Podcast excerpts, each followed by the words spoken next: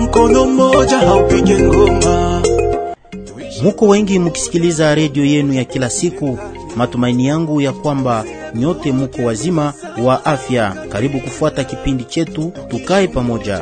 Tukae Pamoja ni kipindi ambacho kinaletwa kwenu ndani ya mpango Media pour le Dialogue inayoendeshwa nchini Rwanda, Burundi, pia Jamhuri ya Kidemokrasia ya Kongo kupitia shirika la Benevolencia. Tukae Pamoja ni fasi ambayo unapewa mpenda msikilizaji, ili ya kuzungumzia shida ambazo zinakumba ama kuzoofisha usalama ndani ya maziwa makuu. Na kwa leo tukae pamoja iko hapa Masisi zidi ya kuzungumzia kuonekana kwa shirika za kigeni pa Masisi ni jambo la kuleta umoja ama matengano kwa watu mbalimbali wapatikanao kati ya, ya mtaa wa Masisi. Kama mnavyojua, shirika nyingi za kigeni, yaani shirika za kiutu zinazofanya kazi zao ndani ya Masisi, lakini mahusiano kati ya shirika za kiutu na zile za MONUSCO na shirika za rahia za mahali haziambatane, na hayo yatokana na shirika la rahia kwa kutoa angalisho kwa shirika za kiutu kufuatana na kutopata faida kwa kazi ambazo wanakuwa wakitembeza ndani ya mtaa wa Masisi. Lakini ndani ya mazungumzo yetu ya leo tutazungumzia nini kazi za shirika za kigeni ama za kiutu ili kuwazogelea watu mbalimbali mbali ndani ya mtaa wa Masisi. Tukikumbuka mwaka 2016 vijana wa Masisi walikataa shirika za kiutu kufanya kazi zao ingawa miradi zao haziambatane na mafikara ya wakaaji wa Masisi. Fujo kali iliweza kuonekana muda huo. Nini ambayo inasababisha hali hii kutokana na shirika za kiutu? Shirika hizi zinafanya kazi zao bila kubagua watu? Je, inahusisha watu wote ndani ya kazi zao? Mbinu gani shirika hizi za kiutu zinaweza kufanya ili kurudisha mahusiano na shirika za rahia hata wakaaji wa Masisi? Na ni hayo maswali ambayo tutakuwa tukijadiliana ndani ya kipindi chetu cha leo. Na kwa kuzungumzia kipindi hiki tunawapokea waalikwa wetu ndani ya studio, Bwana David Mwisha Kasiwa akiwa kiongozi wa shirika la rahia tawi la Masisi. Tunampokea vilevile vile bwana Jean-Jacques Kabusala ambaye ni katibu wa shirika la kiutu JISPAD, pia msimamizi wa vikundi mbalimbali vya kiutu ili ya kutembeza miradi mtaani Masisi. Tunampokea vilevile vile bwana Zadik ambaye ni msimamizi wa baraza jimboni Kivu Kaskazini hasa antena ya Masisi. Munaweza pia kushiriki kipindi hiki mukiuliza maswali kupitia ujumbe fupi ama SMS kupitia namba hizi 0813341556,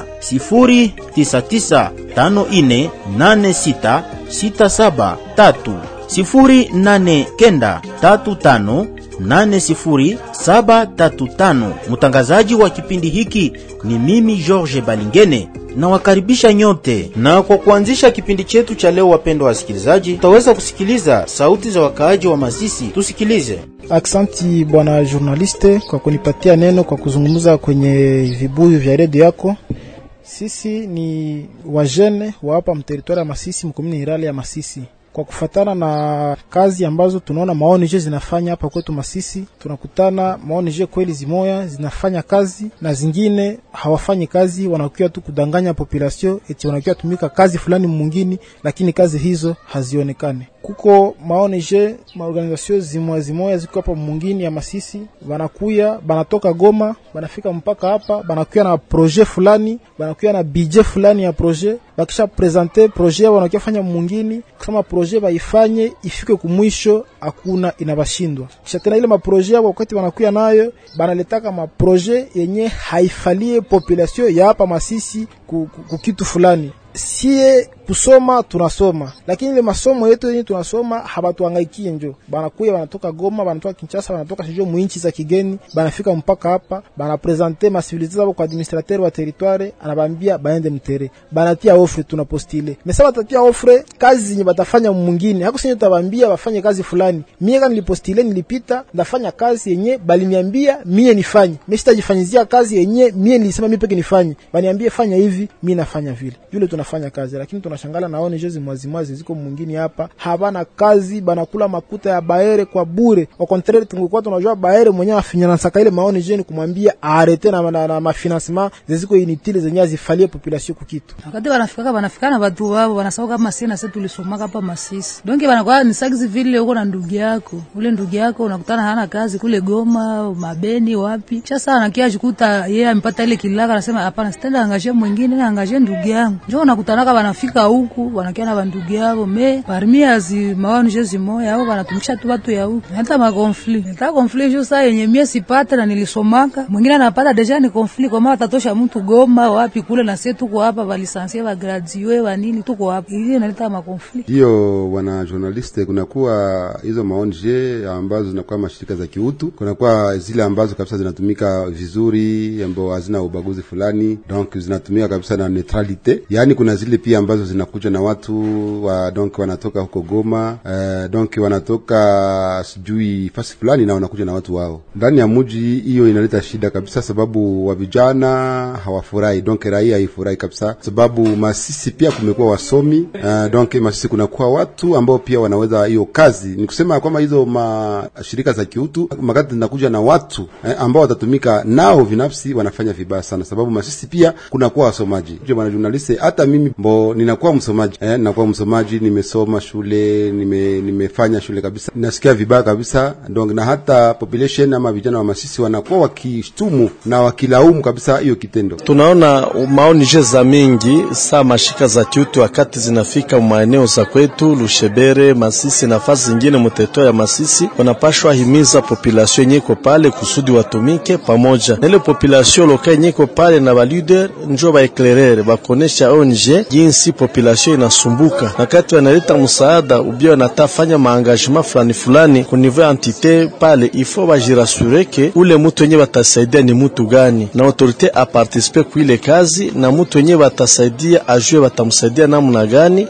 na wakati wanaleta watumishi wa kutumika mweneo ifo bajirasure eske mutu mwenye tunakuwa saidia anapashwa kuwa na participation lokale gani ku kazi yenye tunafanya. Me chose etonante tutaenda kutana eh, kazi tatumika Masisi centre ubie Lushebere ubie Buguri au Katale un peu partout, bale wenye watakuwa kusaidia ile kazi wanatoka mbali, et pourtant population lokale nayo inge participer ku ile kazi kusudi wa beneficie kitu fulani. Wakati tunataja njia mtu unasema atie mchango wake swati participation lokale kusudi ule mtu atashe importance ku ile kazi, ajue ki kitu chenye mimi najenga, hata nije nipatia manjanja, mimi natafuta miti hii kitu ifo ni perenize kile kitu kidumu milele, paske kiisha nichokesha. Me ule mwenye unaleta anatoka mu province zingine zingine na kwa tumika, atatumika kusudi atoke pale, me ule mtu atajua maana pasi ya kutia mchango wake kwa ile kazi. Kwa jemera sweke wakati zile ONG zinakuya zinataimiza zinatafanya kazi fulani, ifo kwe banatafuta ba autorite, tuko na ba administrateur de territoire, kwa ba societe civile, kuko ba leader communautaire, kwa ba chef ma communauté fulani fulani, bakwe banabahimiza oneshe pla yenye banatatumika mu population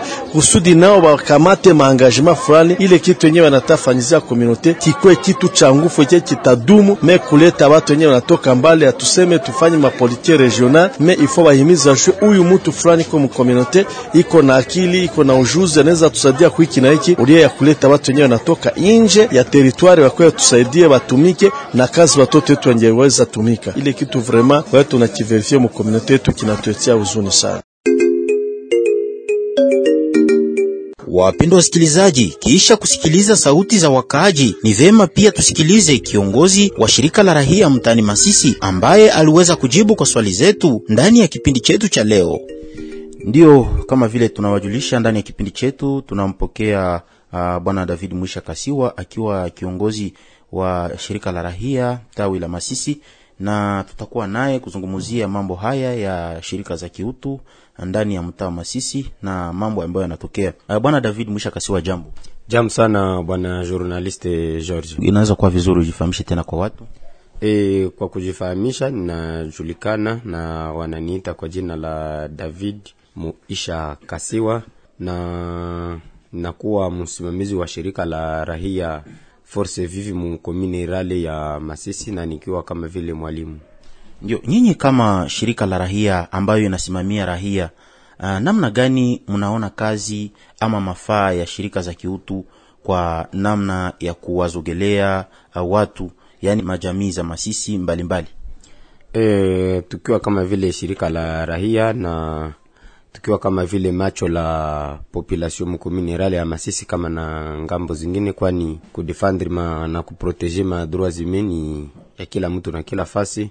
E, ni kweli tumeweza kupatikana na mashirika za kiutu mbalimbali mtaani Masisi na plus particulierement hapa mkomini rale ya Masisi ikiwa komini yenye na abrite chefulier na wakati tumekuwa tuko tunatembea tuko tunazungumuza, kwani tuko wa collaborateur aussi wa partenaire incontournable ya, mashi, ya mashirika za kiutu, tumeweza kuona ya kwamba kulingana na magumu tunayopitia mtaani Masisi komini rale ya Masisi kufuatana na vita, kufuatana na maprobleme mbalimbali, shirika za kiutu zimekuwa nyingi hapa kominerali ya Masisi, na zimoja zimoja wana journalisti zinatumika vizuri, hata kama iko vizuri sana zinatumika vizuri, na zingine zimekuwa tu kama vile mashirika fantome mumilie zikikuja na maproje mbalimbali, lakini wakati tuko tuna evalue impact ya zile maproje hatuoni kitu yenye nafanyika sertere na aparsa na shirika zingine zingine hazijue kama wakati zinafika mu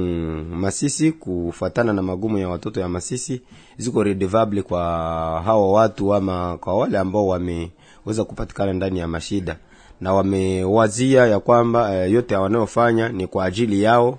Hakuna mwenye anaweza bakontrole, hakuna mwenye anaweza baona na hakuna mwenye anaweza wauliza kitu, wakijigamba kwamba ni proje ambayo waliweza ku concevoir ao peke na wanapasha i, e, ao peke na hakuna mtu mwenye anaweza kuwaona. Lakini si kama vile shirika la raia, kufuatana na kazi zetu na maresponsabilite zetu tunakontrole gouvernement na tunakontrole bapartenere yake na tunapana maobservation zao na tunaweza kuona kama projet haifalie population, tunasema nono, hii haiko ya haiko ya maana, kwani imeandikwa vraiment mu maresponsabilite zetu vile. Na ndio maana wakati tulikuwa tuko tunaevalue mashirika zimoja zimoja, tumekutana shirika fulani fulani hapa mkomini rali ya Masisi. Eh, hazina kazi kulingana na wakati yenye zimeweza kufanya hapa, kwani impact na redevabilite zile shirika haziwezi kuzijua, na ndio maana mkusanyo ambayo tuliweza kufaa, tuliweza kuzievalue na kukamata decision fulani fulani ambazo zitajulikana hapa baadaye wakati tutakuwa tumeonana na viongozi. Ndio, uh, bwana David Mwisha Kasiwa, tukibaki tu ndani ya kipindi chetu, unaweza kama kuhusishwa kwa watu wote kwa shirika za kiutu bila kuchagua huyu kama na ule eh, yaani inaweza kuongeza matumaini kati ya shirika la rahia na wakaaji na pia shirika za kiutu. Maana journaliste wewe peko nayo kama Wafaransa, hata kama si lugha yetu, wanasema kwamba fais sans moi tu le fais contre moi c'est-à-dire ile unayofanya kwa kunifanyizia nayo, kama haunihusishe huko unaifanya umbalimbali na mawazo yangu ama umbalimbali nami. Kuhusishwa ku miradi ya shirika za kiutu ambazo zina ambazo zina intervenir hapa e, ni ya vizuri sana, kama vile haiwezi kuwa vizuri sana kwani wamoja wamoja wanaona kama wakituhusisha itakuwa petetre tuko tunawaingilia mumasahani ama tunataka ingia mu projet zao, ijapokuwa hatuweza ku, hatukuweza kuparticipe ku conception ya zile ma projet. Neamwe kunapatikana mwa hilo ile vision kitu ambayo tunaita redevabilite. Redevabilite c'est-à-dire wakati shirika la kiutu limeweza kufika nafasi linaambia population yenye iko pale kama inakuya fanya nini itafaa wakati gani na itahusika mu mambo gani, na wakati watakuwa wamepresente ile, ni kusema ya kwamba eh, wakati watakuwa wamefaa kipindi ya kwanza ikiwa evaluation ya bezwe tutahusika. Wakati watakuwa wako wana execute projet, tutahusika, na wakati watamaliza, tutahusika, kwani hata kama projet ni ya ile organisation meiko inakuwa execute en faveur yetu na utaweza kusikia kama tena mu hali ya kidevelopment mu development wanasema ke l'impact du projet est évalué non par celui qui l'a mais par celui celui qui l'a consommé. Na ikiwa senjo tuko tuna consommer ile maproje yenye mashirika za kiutu ziko zinaleta, ni sisi wenyewe wenyewe tuliweza ku sisi wenyewe wenyewe tuko tuna consommer ile projet ama sie venye tuko tunakuwa ku execute ile projet ndio tunapasha evaluer hii projet litusaidia ama hii projet kutusaidia hii projet liresir ama ikuresir ju hawezi vraiment kutengeneza mtihani na wewe peke uweze kuzikorije wakati utajikorije utajipatia tu kote ya ndio maana wakati una wakati una execute projet il faut attendre eh, watu wenye biko mumilie yenye li execute ndani le projet ba kuevaluer le projet a réussi ou n'a pas réussi ni kusema ya kwamba uh, wahumanitaire ama mashirika la kiutu bako oblige vraiment kutuhusisha mu miradi yao ili tuweze tukawambie kama hiyo miradi iliwezekana ama haikuwezekana pour que partenaire aweze kuwapatia tena ingine pesa na kuweza kuturudilia mu hali zingine. Bwana Jean-Jacques Kabisala, jambo. Jambo sana bwana journalist. Ujifahamishe tena kwa wasikilizaji, tunakuwa ndani ya kipindi chetu tukae pamoja, na tunakupokea leo kama mmoja wa wasimamizi wa shirika za kiutu hapa Masisi, na mkiwa na Global Synergie pour la Paix et Développement, yani GISPAD kwa urefu, unaweza eleza mengi? Bon, kitu ambacho nataka kusema mimi ni Jean-Jacques Kabusala, nakuwa katibu mkuu wa hiyo shirika ambayo inaitwa Global Synergie pour la Paix et Développement, ambao shirika inahusika na ukingo wa raia na pamoja na kuhusika na kuakompanye ama ku, kusaidia wale ambao wanakuwa wahanga katika hali za kivita, na pamoja na hiyo uh, wale tunashughulika vile vile na kazi ya maendeleo um, katika province yetu ya Nord Kivu na pamoja na na vile vile katika nchi yetu ambayo inaitwa Democratic di Congo. Mm-hmm. Tukizungumzia tu swali hili ambalo shirika la rahia inaendelea kuonesha kuhusu shirika za kiutu ambazo zinapatikana mtaani Masisi na kutokana na madhara mengi ya kutokupata kazi kupitia shirika hizi ama wengine hawafaidiki na miradi yao. Je, kuna yale ambayo yanaombwa ifanyike mukishirikiana na wahusika wote ili ya kugarantiri kutokuwa na parti pris ndani ya kazi, yani kusikue huyu ambaye amepata na huyu akosi. Unajua, mashirika ya kiutu ambayo imefika katika materitwari kama hii, mitaa kama hii ambayo ilikumbwa ili na, na vita ambao kunakuwa umaskini nyingi sana, mashirika kama haya inakuwa na ma, na masible na maobjectif, yani inakuwa na, na malengo ambayo inahitaji itekelezwe. Na ukaangalia mashirika zote za kiutu ambao zinafika ambao zinaweza kuwa zimefika, zingine ambao zimekaa, zingine ambao zina zinatoka katika, katika mitaa yetu ni kwamba zinakuwa na na lengo, na hilo lengo ni kwamba wanakuwa na watu ambao wanahitajika wana, wana wapate msaada kutoka kwao, na wale watu pale ndio kuna kuwaka shida kidogo kidogo.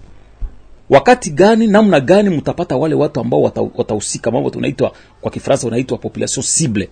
Mara nyingi katika maeneo kama hii ambako umaskini unakuwa nyingi, watu wote wako wa vulnerable, watu wote huko wahanga, na kwenye watu wako wahanga, lakini kuko wenyewe wako wahanga sana kupita wengine. Sasa wakati ya kuchagua wale ambao wanahitajika kabisa kupokea inakuwa sawa vile msaada kutoka katika mashirika ya kiutu pale njo kuna kazi. ama kazi pale njo kunakuwa shida.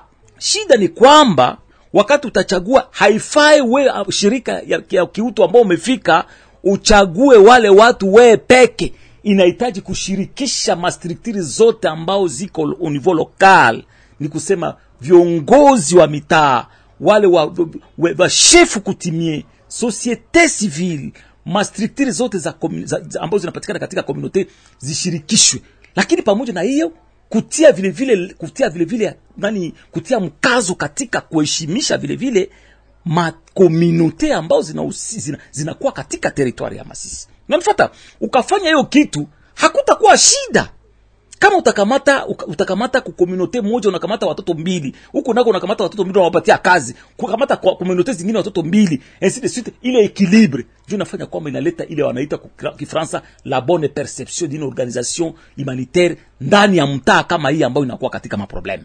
Hmm, ndio kwa maana tulikuwa tukisema umefikiria kwamba ni vizuri kufanya kazi bila kuchagua, yani kuwa na neutralite itasaidia shirika za kiutu kutoshikwa uh, vibaya na wakaji. Unanifuata ndugu, ndugu George, neutralite iko parmi maprinsipe kubwa ya, ya maaksion humanitaire. Neutralite inasema kwamba unaleta msaada wako, hauchague kabila, hauchague langi, hauchague migini, ni kusema kama unaleta msaada we unaona watu wa ambao wana- wanahitaji wa, wako katika mahitaji ya kupata msaada kutoka kwako Ma, katika strategia ambayo ime, imeweka ya ini ile strategie wanaita le strategie de développement communautaire. Strategie de développement communautaire ni kusema watu wanatembea katika ni community yao peke inajichukua en charge na inafanya maaktivite kwa faida kwa faida ya watu hao kwa faida ya community yao. Wale wavijana wote ambao wanatumika nao ni wavijana ambao wanatokea katika community na wanatumika kwa faida ya community yao. Unanifuata? ni kusema neutralite inafanya kwamba tunaweza kutembea kote tunaweza kwenda walikale tunaweza kwenda ruchuru tunaweza kwenda ndani tunaweza kwenda katika masektere yote tunaenda katoi. Tunakutana kwamba tukafika kule tuko watoto wa nyumbani. Njo neutralite. Neutralite iko vilevile katika katika namna gini wakati inaleta msaada. Katika msaada sibague watu.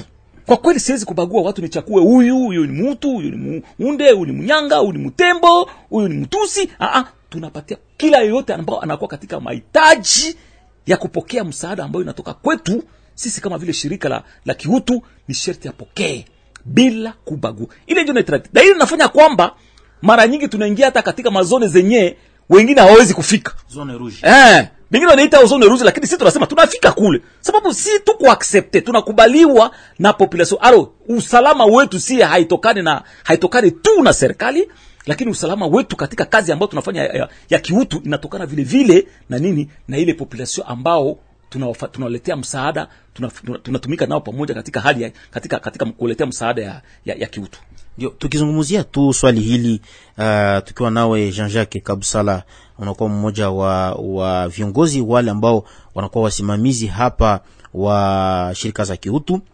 na hali ya kushirikiana kati ya jamii mbalimbali za Masisi. Je, inawezekana uh, nyinyi shirika za kiutu mulisha tayari uh, kuelewa shida na madhara ambayo yanaweza kutokea uh, wakati mnakuwa mkisaidia watu kama na hawa? ndiyo unajua unajua kunakuwa prinsipe ingine ambao unaitwa do not harm. Ni kusema kwa kuleta msaada wako. Kwa ile kuleta msaada wako isikuwe chanjo ya watu kupata shida. Unanifata iko prinsipe nzuri.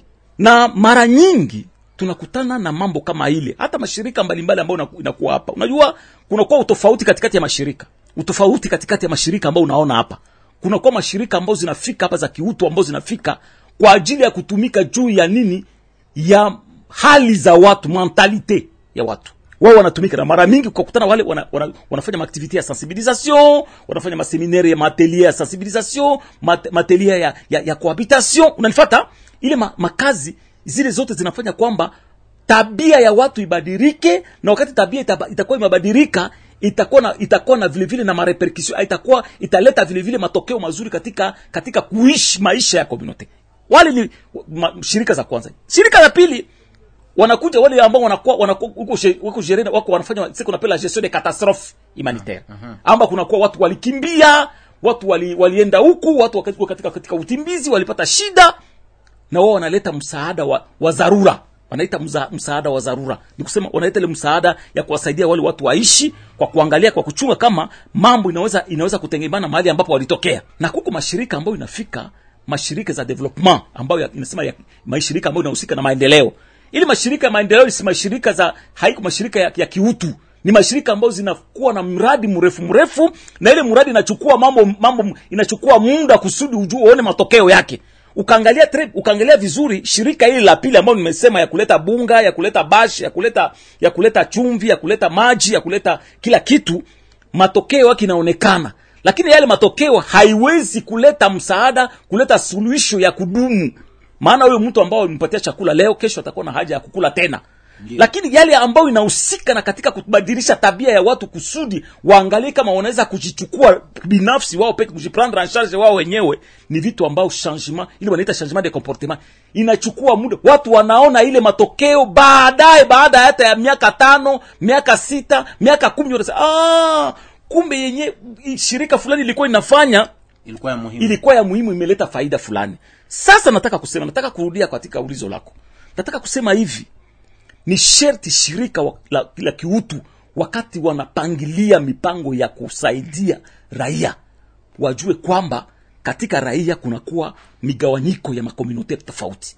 Na wasipo kufika na mastrateji ya kushirikisha zile makomunote watakuwa wame, wame ulia kusaidia watu watakuwa wame, wameamsha moto wameamsha konfli ndio maana tunasema kwamba inaibidi washirikishe makomunote zote wakati wanafanya. Utakutana wakati mmoja wanasema bo sisi tunaenda tu ku- kuintervenir fasi ambako kunakuwa wahutu wao wao wenyewe. Na mwenye iko mtu hapa hawezi kupata. Utakuwa umefanya umefanya erreur kabambi. Au tunaenda kuwa- kuwaunde peke yao au tunaenda kuwatusi peke yao hii projet na wakoncerne bao tu.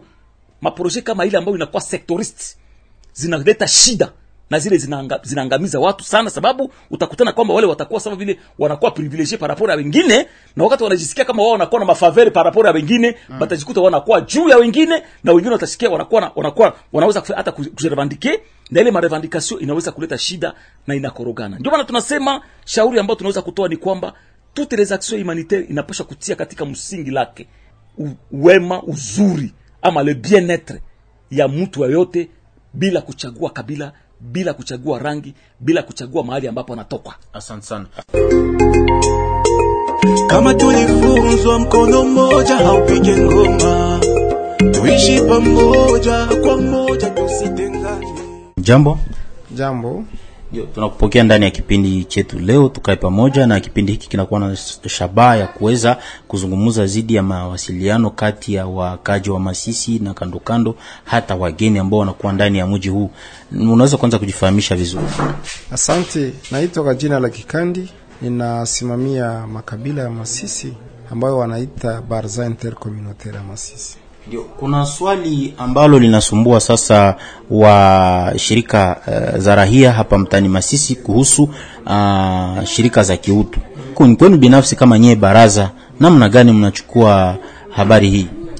Ndiyo, kuna habari ambazo shirika za kiutu zinaleta mzozo kati yao na societe civile, lakini kwa kupekee sisi baraza tunajua kama shirika za kiutu zina mchango ambao zinafanya kwa faida ya populasio ya Masisi, kwa faida ya vikundi na maendeleo ya Masisi, lakini inawezekana, inaweza kuwa kunatokea vuta ni kuvute namna moja ambayo kwa namna moja wala nyingine shirika za raia na vikundi hivyo vya kimataifa havikukutana kwa namna moja kushirikishana na katika kazi ambazo wanafanya.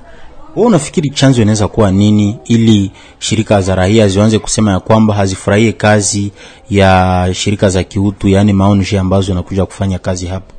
Bo, kwa, nam, kwa ng'ambo yangu sijui chanzo, lakini ninawazia kuwa shirika la raia linaweza kuwa linashtaki shirika za kiutu kuwa haziwashirikishe wala kuwaambia nini wanafanya kwa faida ya population ya Masisi. Kwako binafsi unafikiri nini inaweza kufanyika kunako shirika za kiutu ili mawasiliano yaweze kupatikana ndani ya kazi, wakati wanakuja wakifanya kazi hapa na shirika za raia ziweze kufurahi?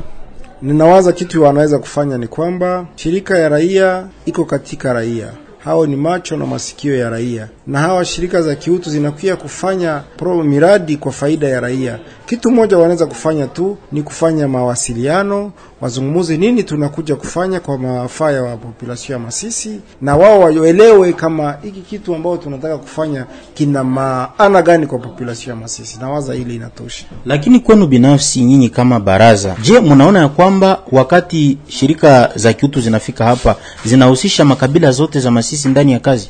Kwa namna yetu hatuja kuwa na mashtaki ambayo inaonyesha diskrimination wala kubagua katika maaksio za shirika za kiutu. Tunajua kama kuna wakimbizi Wahunde, Wahutu, Watembo ambao nao wanafaidika na intervention ambazo shirika za kiutu zinafanya.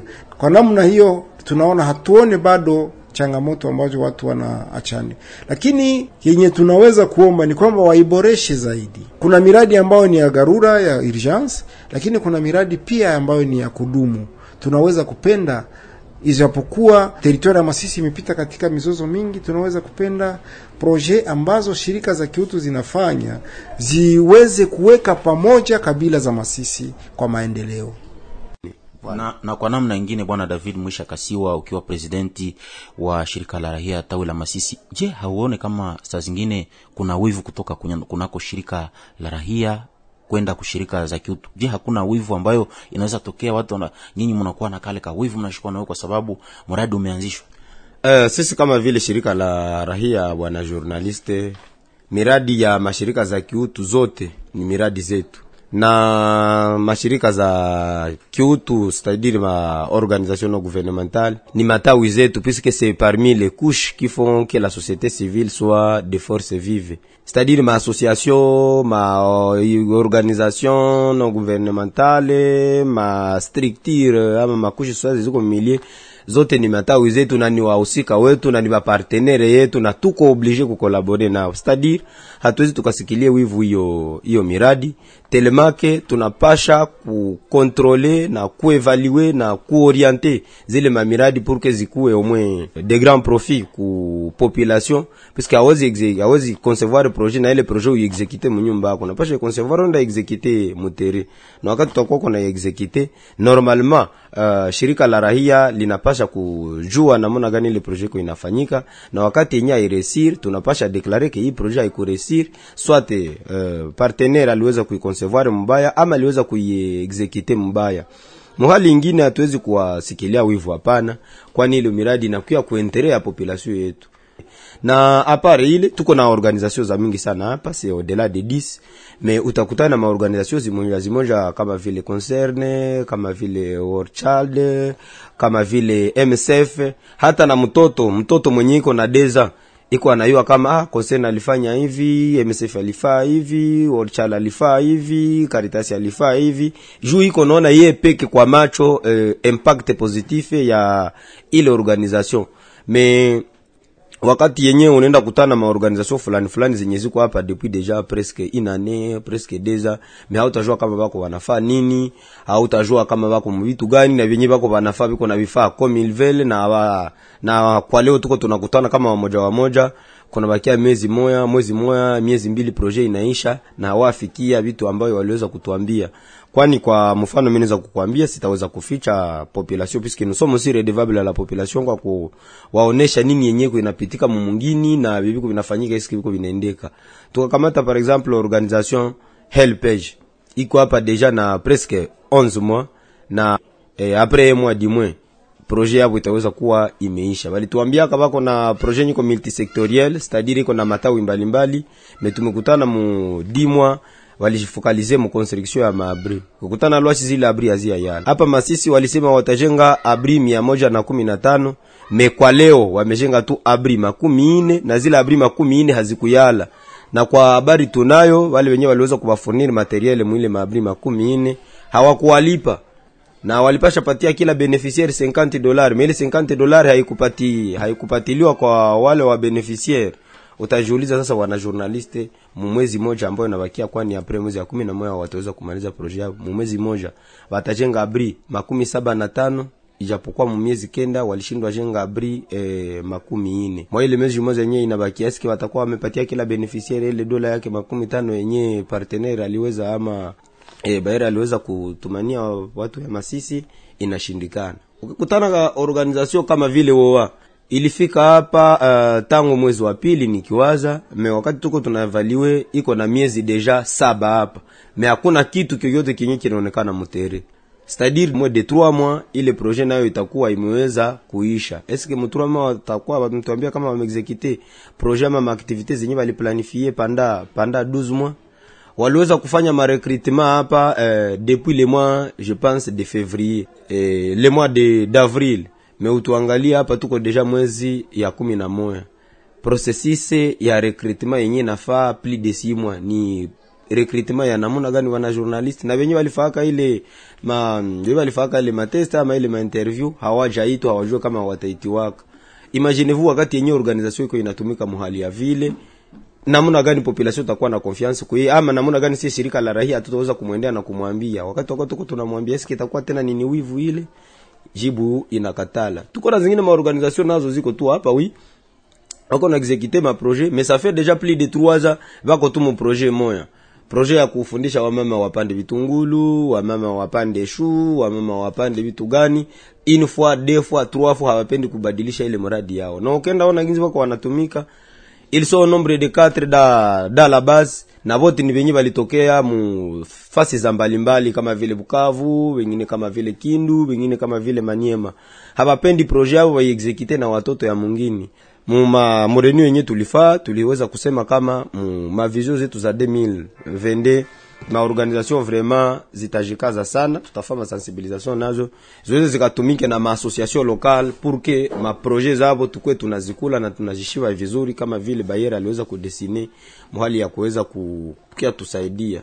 C'est pourquoi un peu de mots tunapata participer ku execution ya, ya projet directement comme indirectement directement nilitaka kusema ni kusema ya kwamba mkipartisipe ku projet directement na indirectement na hapo kabisa kutakuwa kitu wanaita kwa lugha ya Kifaransa neutralite na impartialite. Namna gani unaona mambo hayo yanaweza kuwa vizuri? normalement normalement c'est ce qu'il fallait dire wakati tuna participer directement na indirectement ku execution ile projet tukiwa kama vile watoto ya mjini tutakuwa vraiment tumehusika sana na hatuwezi kuweza hatuwezi tukafurahi ile projet iweze ikavunjike ama iweze ikaharibike. Se pourquoi mu ile hali mu mavizio zetu tunahitaji vraiment maorganisation oui zitaconcevoir ma projet mais comprendre que exécution le projet napasha fanyika na watoto ya Masisi directement et indirectement. Directement c'est-à-dire tuna participer à l'exécution du projet c'est-à-dire na sisi tunakuwa mwili makipe yabo à travers des offres wakishaona nani mwenye vraiment anaweza. Indirectement ni kusema kama uh, population nayo ina profite kwa ile kwa ile mradi selon ke ginzi waliweza kuichapa mu ma tuseme mumatawi zao ama mumaexecution mumatashe execution mu matashe d'execution ya ile projet Ndio. Na kwa kumaliza, bwana David Mwisha Kasiwa, nilipenda tu nikuulize swali hili, na kwako binafsi, namna gani uh, shirika za kiutu zinaweza kuongeza ama eh, yani kuongeza mawasiliano uh, kati ya shirika za rahia na wakaaji ili mambo yatembee vizuri? Eh, kurahisisha mawasiliano kati ya shirika za kiutu na shirika la raia ama na population en general ni kuambia tu wakati wanakuja watuambie projet yao itaenda wakati gani mpaka wakati gani, itajifokalize mu domaine gani na wanani ambao wataiexecute Ça c'est la première des choses.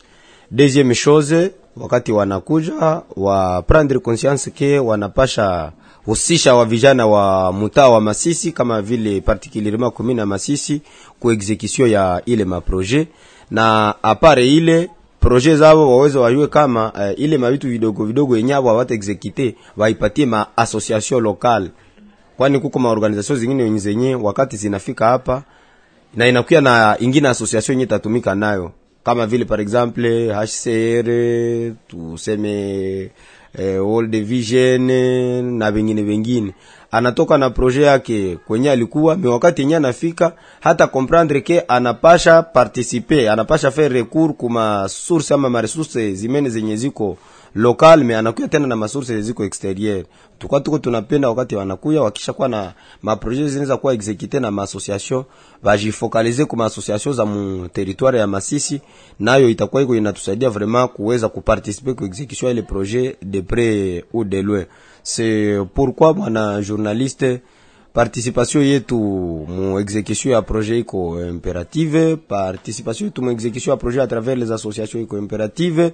À part cela, le projet doit profiter vraiment être évalué na population et pas par celui qui l'a qui l'a conçu. Lakini pia watu wa shirika ya kwamba kunaweza kuwa hamuna competence, hamtawashurutishwa ku, waweze kuwapatia kazi, ijapokuwa saa zingine hakuna hiyo competence.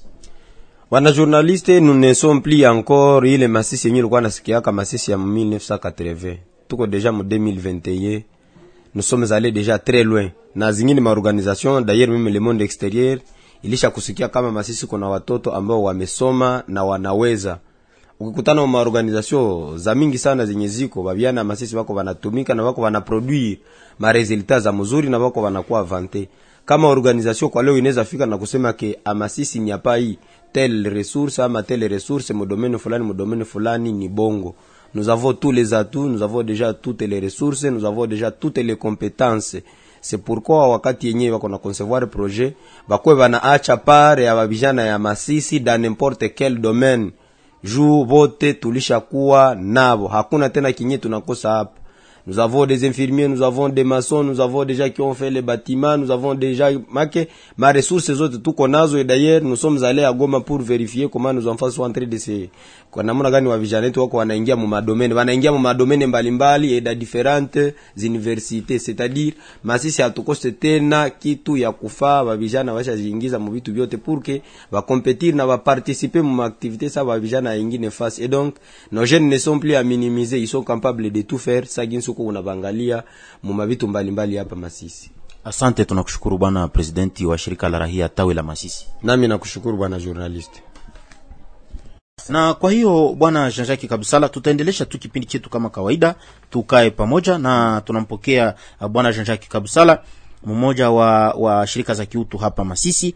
Uh, je, munapangilia kufanya ma, yani hatua yani maaction uh, mkishirikiana na wahusika ili kuboresha hali ya kutokuwa yani kusema ya kwamba mtachukulia huyu mwache mwingine. Shirika za kiutu ndani ya kazi zao wanaweza kufanya nini ili ya kuepuka mambo Unajua bwana George, kitu ya kwanza nataka kukwambia kwamba strategia ambayo imewekwa kwa sababu, kwa sababu ya kuepuka kwa kwa mazaa kama hii ni kwamba katika mitaa kuna kwa ile ambao wanaita ma, marenyo ama mikutano ya coordination humanitaire, na katika hiyo mikutano watu wanazungumuza, waparteneri wote wanazungumuza, na mara mingi katika mazungumzo hai sikui tu mazungumzo ya kuzungumza ya kujitapa. Mi nilifanya hivi mi nafanyaka huku hivi lakini mazungumzo ya kuweza kumetre en place ma strategie pamoja.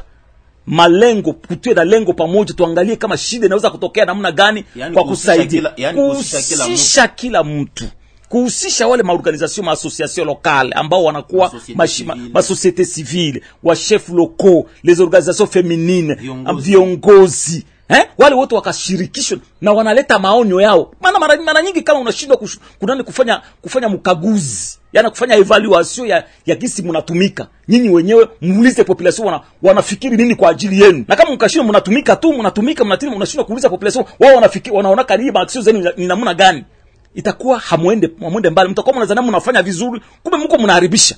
Ni sherti kuna, kunaweza kufanya kujifanya mkaguo. Kwa ile mkaguo ita, ita, itafanya kwamba kila shirika la kiutu ijue kwamba nimetaka petetre ku, nim, nim, nilijaribu ku, ku, ku, ku, kunani kwenda mbali hapa na niweza kurudia tena katika mstari. Na hii ndio ilikuwa mojawapo ya marenyo ya coordination humanitaire na wale ambao wanasema tuna convoke reunion humanitaire ni kusaidia kupana mashauri maorganization zote ambao zina intervenir kwa mazoni zi, ambao ziko na masensibilite sawa na hizi kusudi ya kuwaelekeza wasitoke katika ile msimamo ambao inaitwa msimamo ya kiutu ambao ina, ina, inasema kwamba neutralite l'impartialite iko mojawapo ya maprincipe ambayo inahitaji iheshimike. Mm.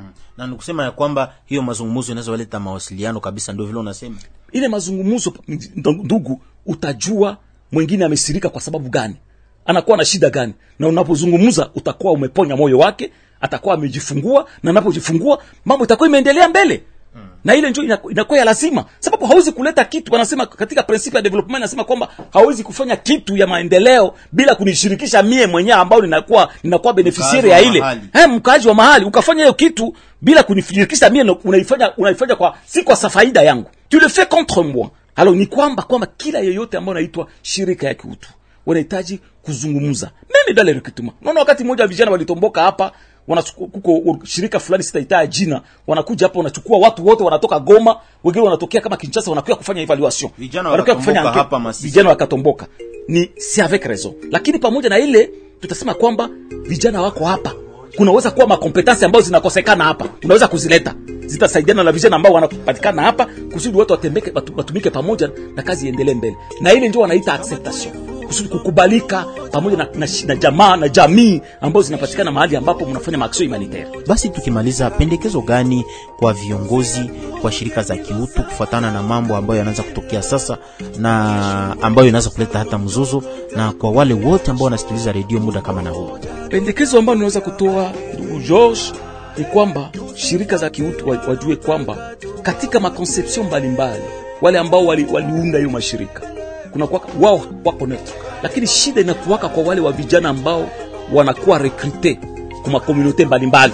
Yeye anaanza angalia komunote yake, wenyewe watakuwa angaje wakuwe wa kabila yake benye watapata kazi ma, ma, ma, projet ni kuoriente kudani ku, ku communauté yake. Tuma nitasema hivi kwamba inabidi zile shirika za, za kiutu zifanye angalisho sana, zianze kuveye zaidi wakati ambapo watahitaji wapate wapate wafanyakazi zaidi wakati wanakuwa kufaze ya conception ya maproje ambao watafanya katika eneo fulani au katika mtaa fulani, wajue kwamba le principe ya neutralite inaomba ikuwe demise, iwe iwe iwe mojawapo ya, ya, ya Biblia ambao wanatembelea hako kusudi ya kusaidia hiyo kazi ambayo ya, ya, ya, ya kuleta msaada ifalie kabisa population yote bila ku- ku- ku- ku- kudani kuleta shida zingine. Na hiyo ndio ambacho shauri naweza kupana ni kwamba waveye kwa ile kuko watu ambao wanakuja hapa, unakutana nakuja iko wa kabila fulani, ataangalia ataanza tangu zamu mpaka vile mtu atakuwa wa biro ni wa kabila yake. No, haiko vizuri. Ni kwamba kudiversifier kuangalia matandansi, kuangalia usi de competence. Eh, kila mtu ambao anajua anakuwa na ufahamu fulani ya kufanya hiyo kazi, unaweza kufanya hiyo kazi. Najua kama ni mtaalamu, kama ni mtaalamu asimamie kazi na aendelee mbele bila kuangalia sura yake, bila kuangalia kabila yake, bila kuangalia jinsi umezaliwa naye. Na ile hiyo hiyo inakuwa shauri ya kwanza. Ya pili, nataka kusema kwamba wakati ambao tunamenema maksio humanitaire yetu, inahitaji watu wakuwe complementaire. Sisi kama tunaitwa shirika Jispade, tunatumika kwa faida kwa eneo fulani do kwa ile eneo ambao tutatumika tunatumika na watu wote ambao wanapatikana katika hiyo eneo, na nyinyi ambao hamko kwa hiyo eneo ambao tunakuwa katika pazari, inaweza kuwa sekta ama groupement fulani, ni utumike na hiyo. Kukapatikana watu wengine ambao hawiko wa ile groupement, nao vile vile wana haja ya kupata msaada nanifata donc ile itafanya kwamba watu wote watajisikia kwamba ah, hizi mashirika za, za kiutu ambazo zinakuja hazikuja kwa ajili yao wenyewe, lakini wanajua kwa ajili, kwa ajili ya faida yetu ya sisi wote ambao tunapatikana katika matatizo katika matatizo katika, katika shida ya uhanga. Unanifuata? Nafikiri hiyo ndio inaweza kuwa ya lazima. Unakutana hata wakati wanafanya identification les frais déplacés les vrais bénéficiaires banabakia be banakamata banakamata raia wenyewe hawana shida hapa, iko naenda kushamba yake, iko na kazi yake, na ndio wanawatia wa beneficiaire. Unaona kuna shida iko inapatikana, lakini inabidi shirika za, za, za kiutu zijichukue muda ya kuweza kupekua kukorije maerere sawa na ile wakati, wakati wanafanya kazi yao, itafanya kwamba kazi itaweza kuendelea mbele, na kweli wale ambao wanakuwa wahanga wanaweza kupata ile ambayo inakuwa, inakuwa, inakuwa msaada kwao kutoka, kutoka mashirika za kiutu. Haya, wapendwa wasikilizaji, huyo ni bwana Jean-Jacques Kabusala ambaye anatoka kujibu kwa uh, swali zetu akiwa uh, kiongozi wa GISPAD Global Synergy pour la Paix et le Développement, msimamizi wa shirika za kiutu kati ya wamoja wa viongozi hapa. Tunasema asante. Tunasema asante sana ndugu. Asante wapendwa wasikilizaji, hadi hapa sina la ziada. Niwajulishe ya kwamba tunafikia mwisho wa kipindi chetu, na ndani ya kipindi hiki tuliweza kumpokea bwana David Mwisha Kasiwa, presidenti wa shirika la rahia tawi la Masisi. Vilevile tulimpokea bwana Jean-Jacques Kabusala ambaye anakuwa katibu mkuu wa Jispade hapa mtaani Masisi, na vile vile tuliweza kumpokea msimamizi wa baraza jimboni Kivu Kaskazini hapa Masisi, bwana Zadik ambaye aliweza ku- kushiriki kipindi hiki. Munaweza tena kututumia ujumbe wenu fupi kupitia namba zetu hizi 081 33 41 556 sifuri kenda kenda tano ine nane sita sita saba tatu sifuri nane kenda tatu tano nane sifuri saba tatu tano. Kwa utangazaji wa kipindi hiki mlikuwa mimi George Balingene. Twawashukuru nyote. Tukae pamoja, tukae pamoja,